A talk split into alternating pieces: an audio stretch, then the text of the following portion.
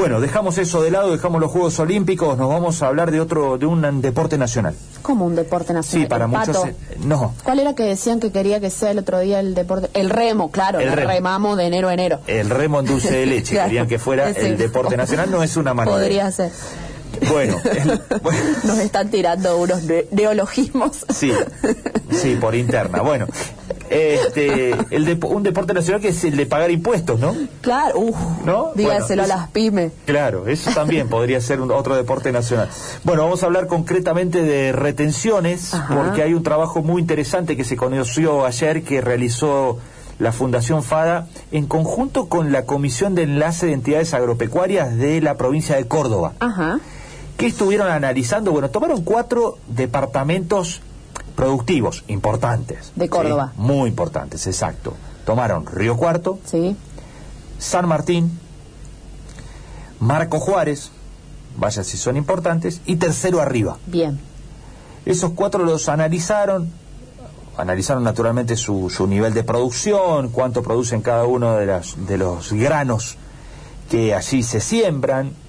Eh, naturalmente sacaron el valor de esa producción y finalmente este, llegaron a la conclusión de cuánto dinero se va de esos cuatro departamentos vía retenciones. Se va y no vuelve porque las retenciones no son coparticipables.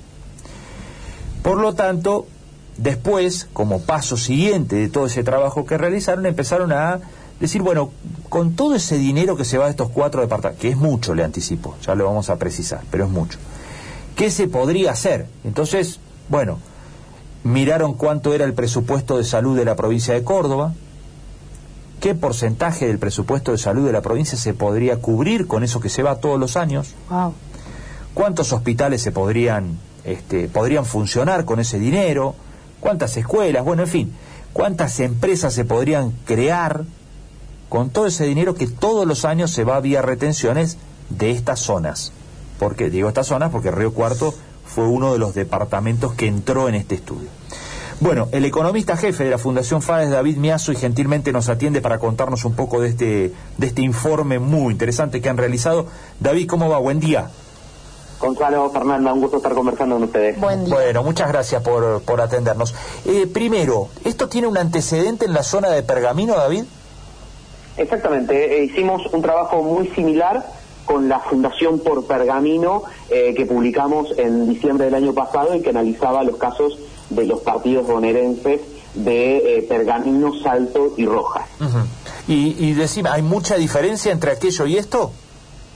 Bueno, en el caso de los departamentos cordobeses eh, son más grandes en extensión, Claro. eh, si bien excepto Marco Juárez con alguna menor productividad, pero entonces los números terminan siendo más significativos. Claro. Eh, por ejemplo, eh, esos em, tres partidos tenían un, un aporte de derechos de exportación eh, algo superior a los 400 millones de dólares y estos cuatro departamentos que estamos tomando ahora, eh, la magnitud de esto es de 1.160 millones de dólares. Claro. Entonces eh, es bastante más eh, importante la magnitud. Esto, ¿Eso es lo que aportan estos cuatro departamentos cada año, 1.160 millones de dólares en retenciones? Exactamente, 1.160 millones de dólares, que al tipo de cambio oficial son más de 100.000 millones de pesos, eh, solo en los cultivos de eh, soja, maíz, trigo y maní, que son los principales de, de estos de estos departamentos. Eventualmente habría que sumarle carne, leche, Claro. que también son importantes. Esto estuvo un poquito más centrado eh, en la agricultura. Claro, claro. Bueno, el informe trabaja mucho. Eh, ¿qué, ¿Cuánto es esto? Porque también es por ahí hasta difícil dimensionarlo en dinero, pero ¿qué representarían estos 1.161 millones de dólares que, bueno, han determinado que es el aporte de estos cuatro departamentos? Claro, ahí la principal cuestión, además de estimar estos 1.160 millones, fue tratar de compararlo o mostrarlo en otras cuestiones para, para poder visualizar más lo que pierden eh, los pueblos y ciudades del interior productivo como Río Cuarto con esto, porque en realidad los derechos de exportación es dinero que sale de la región en un impuesto nacional que no se coparticipa, es decir, que no se reparte de manera automática, eh, y por lo tanto no solamente pierde el productor que es quien lo paga, sino que pierde toda la región, porque es dinero que no llega, que no se gasta y que no se invierte eh, en el interior del país y en particularmente ciudades como las que estábamos mencionando, eh, que pueden ser Río Cuarto, Marco Juárez, Río Tercero, Villa María o pueblos eh, y ciudades más chicas del interior. uno de los ejemplos que, que hacíamos es con inversiones agroindustriales que eventualmente podrían hacerse si este dinero quedara en manos de los productores.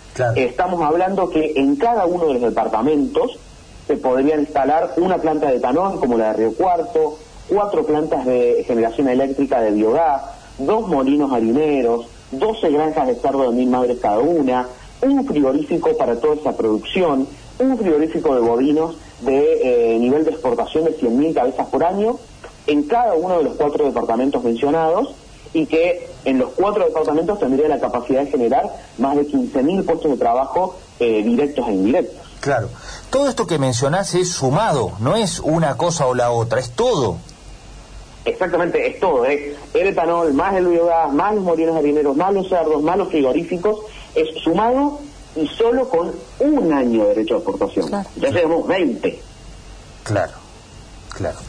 Bueno, eh, además este, hay otro, otra comparación que es con los presupuestos que tienen por ahí los municipios, las cabezas de departamento de allí, ¿no? ¿Cuántos presupuestos, por ejemplo, del municipio de Río Cuarto este, se van en, en materia de retenciones del departamento Río Cuarto, ¿no? Bueno, este, este ejemplo en particular es también un poquito para acercárselo a los, a los, eh, a los intendentes que por ahí están peleando con el gobierno provincial o con el gobierno nacional por un peso, por, algún millón para alguna obra, peleando con los vecinos para poder eh, subir o recaudar más algún impuesto eh, y para que puedan ver la dimensión de lo que se está haciendo en realidad en la región. En el caso de Río Cuarto, por ejemplo, el presupuesto principal para este año es de 8.580 millones de pesos. 8.500 millones de pesos. Eh, y los derechos de aportación que paga el departamento de Río Cuarto son de 38.700 millones de pesos. Es decir, cuatro veces y media el presupuesto municipal de la principal ciudad del departamento. Claro, claro. Eh, de esos 1.161 millones de dólares que hablábamos al principio que aportan estos cuatro, ¿cómo están distribuidos entre estos cuatro departamentos justamente? ¿Cuál es el orden? Eh, para ser más o menos sintético, un tercio lo aporta Río Cuarto, un tercio lo aporta Marco Juárez y el otro tercio lo aportan entre Tercero Arriba y San Martín. Claro, claro. son departamentos un poco más chicos y con menor productividad que, por ejemplo, Marco Juárez. Bueno, ¿cómo, ¿cómo resultó esta idea y el trabajo conjunto con la comisión de enlace, David? Bueno, la comisión de enlace, la fundación de la comisión de enlace fue quien, quien financió este trabajo y con quienes intercambiamos para la elaboración, para las distintas eh, comparaciones, donde también, por ejemplo, salió una comparación con los caminos rurales. Eh, resultó muy bien y ahora a las 10 de la mañana hay una reunión entre la comisión de enlace, nosotros te vamos a mostrar el trabajo desde FADA, eh, y están invitados el, ministro Buso, algunos intendentes, eh, algunos legisladores para poder mostrarles eh, estos números y, ayudarles desde el punto de vista de los datos, de los conceptos, a poder defender la, la, región de menor manera con, con, con datos e información que creemos que es eh, lo que aporta este trabajo. Claro. David Fernanda, soy buen día. Eh, Viste que hay toda una intención desde los sectores productivos y agropecuarios de, mm, de dar con la tecla, diría yo, en comunicar ¿no? lo, que se hace, porque a veces se, se pone una, una barrera entre campo, no campo, y, y por ahí hay un desconocimiento y, y, desde FADA siempre son bastante asertivos en las comunicaciones y esta comparación que se hace con los presupuestos municipales que nos afectan a todos, con los presupuestos de salud que nos afectan a todos, un poco te parece que, que se podría avanzar en ese sentido para achicar ese desconocimiento que hay de sectores que no se dedican en nada al campo, pero que también los afecta porque hacen a la economía de toda una región. Bueno, exactamente. Eh, en lo que vos estás diciendo es en el sentido eh, que se pensó este estudio de tratar de mostrar que hay cosas, eh, más allá que, que a uno le guste o no le guste el campo, le caiga bien o no le caiga bien, lo del productor o lo que sea, hay cosas que le afectan de manera negativa al campo y de manera negativa a los habitantes de la ciudad, sin importar en qué sector trabajen. Claro. Eh, y este es exactamente lo que se está mostrando acá. Mira, los derechos de exportación eh, sí los paga el productor, pero le afecta a las economías eh, y, a, la actividad económica de Río Cuarto, de Olver, de Las Higueras, de Marco Juárez, de Río Tercero, de Villa María, porque es plata que no llega a la región, que no se gasta, que los gobiernos provinciales y municipales no pueden recaudar más porque ya tienen hay, hay una presión tributaria muy alta del gobierno nacional, entonces tampoco el gobierno provincial, por ejemplo, puede subir mucho, por dar un ejemplo, el, el impuesto inmobiliario rural, porque ya gran parte de la renta la está capturando el impuesto el gobierno nacional con un impuesto que no reparte de manera automática. Entonces, eh, es tratar de mostrar justamente eso. Hay cosas como los derechos de exportación en las que perdemos todos. Todo el interior productivo pierde con los derechos de exportación, más allá de que lo pague eh, el productor agropecuario específicamente. Claro. Y bueno, la nación tiene necesidad de ingresos, ya lo sabemos, ¿no? Vos decías esto no es coparticipable. ¿A dónde, a dónde se destinan estos fondos? Bueno, y ahí viene la discusión del gasto público, que es la discusión de fondo que tiene Argentina. Tiene un gasto público que no es capaz de mejorarle la vida, la calidad de vida de la gente, donde los servicios básicos públicos que deberían, eh, públicos básicos que deberían prestarse como la educación, la salud, la seguridad, eh, dejan mucho que hacer porque el que puede se va a la salud privada, el que puede se va a la, a la seguridad privada, el que puede se va a la educación privada. Entonces, eh, también está la discusión de fondo de un gasto público con que, hace falta para sostenerlo. Por un lado, una alta presión tributaria asfixiante, vos lo decías en la introducción, preguntarle a cualquier pyme, eh, y eso no alcanza.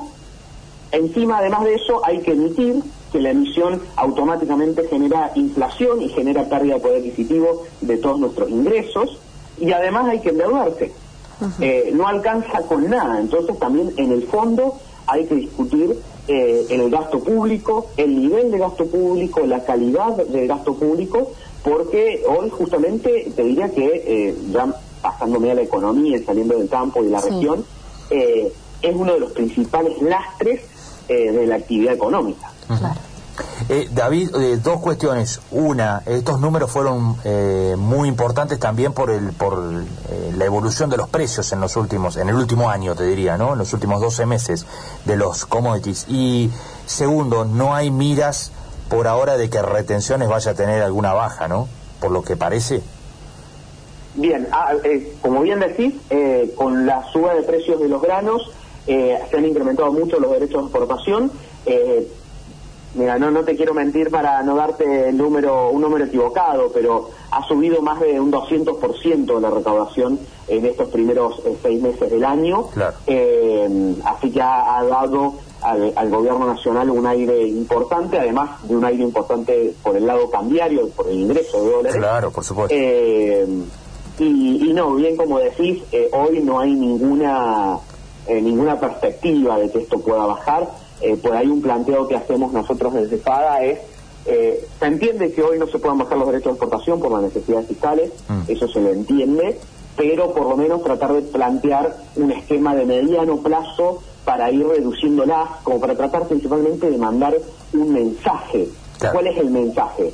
Sabemos que los derechos de exportación son malos, de hecho casi ningún país en el mundo los, eh, los pone, ahora vamos a sacar un estudio un par de semanas eh, que es el monitor de exportaciones agroindustriales, donde vamos a ver, eh, vamos a mostrar bien claramente qué países del mundo eh, realmente aplican derecho de exportación. Y te la resumo, son Rusia, Kazajistán con, con el gas y el petróleo, Islas Salomón, Papúa y Nueva Guinea, para, para darte referencia de que son países que nada tienen que ver con las estructuras productivas de Argentina, que nada tienen que ver con las exportaciones de Argentina, de Brasil, de Uruguay, de Paraguay, de Australia, de Estados Unidos. Eh, entonces, eh, perdón, me fui un poco por las ramas, pero básicamente lo que quería decir es plantear un esquema de reducción en el tiempo de los derechos de exportación para dar un mensaje de que se entiende mm. que es un impuesto malo, que es un impuesto eh, distorsivo, que le quita recursos al interior del país, y dar un mensaje de que lo que se quiere es que crezca la producción, que crezca la exportación,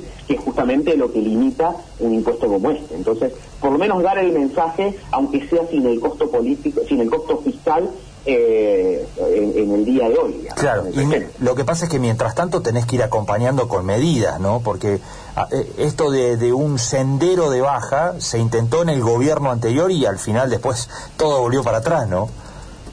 Claro, esto tiene que ir en el marco eh, de un programa económico eh, que sea capaz de ir acomodando los desequilibrios de la economía argentina.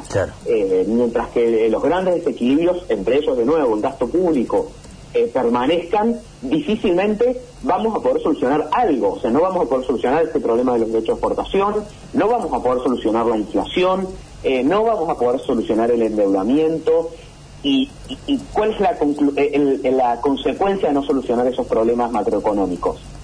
Que si no solucionamos eso, seguimos generando desempleo, recesión y pobreza, digamos. Esa es la consecuencia de no solucionar los problemas macroeconómicos, porque una economía con estos desequilibrios no es capaz de crecer, no es capaz de generar inversiones y por lo tanto no es capaz de generar empleo y reducción de la pobreza. Claro. Bueno, David, te agradecemos muchísimo. Estos minutos ha sido muy amable, como siempre. Un gusto conversar con ustedes. Que andes muy bien. David Miazo, eh, el, economista jefe de la Fundación FADA, contándonos sobre este informe muy interesante que publicó ayer, hoy está este, publicado en la edición del suplemento Tranquera Abierta de Diario Puntal, eh, con respecto a las retenciones y cuántos miles de dólares se van de cuatro departamentos de Córdoba, cuatro departamentos productivos, ¿no? Importantes, como son Río Cuarto, Marco Juárez, a la cabeza, naturalmente, esos dos. Y le sumaron Tercero Arriba y San Martín. ¿eh? Esos cuatro departamentos. Entre los cuatro departamentos le aportan a la nación 1.161 millones de dólares de retenciones.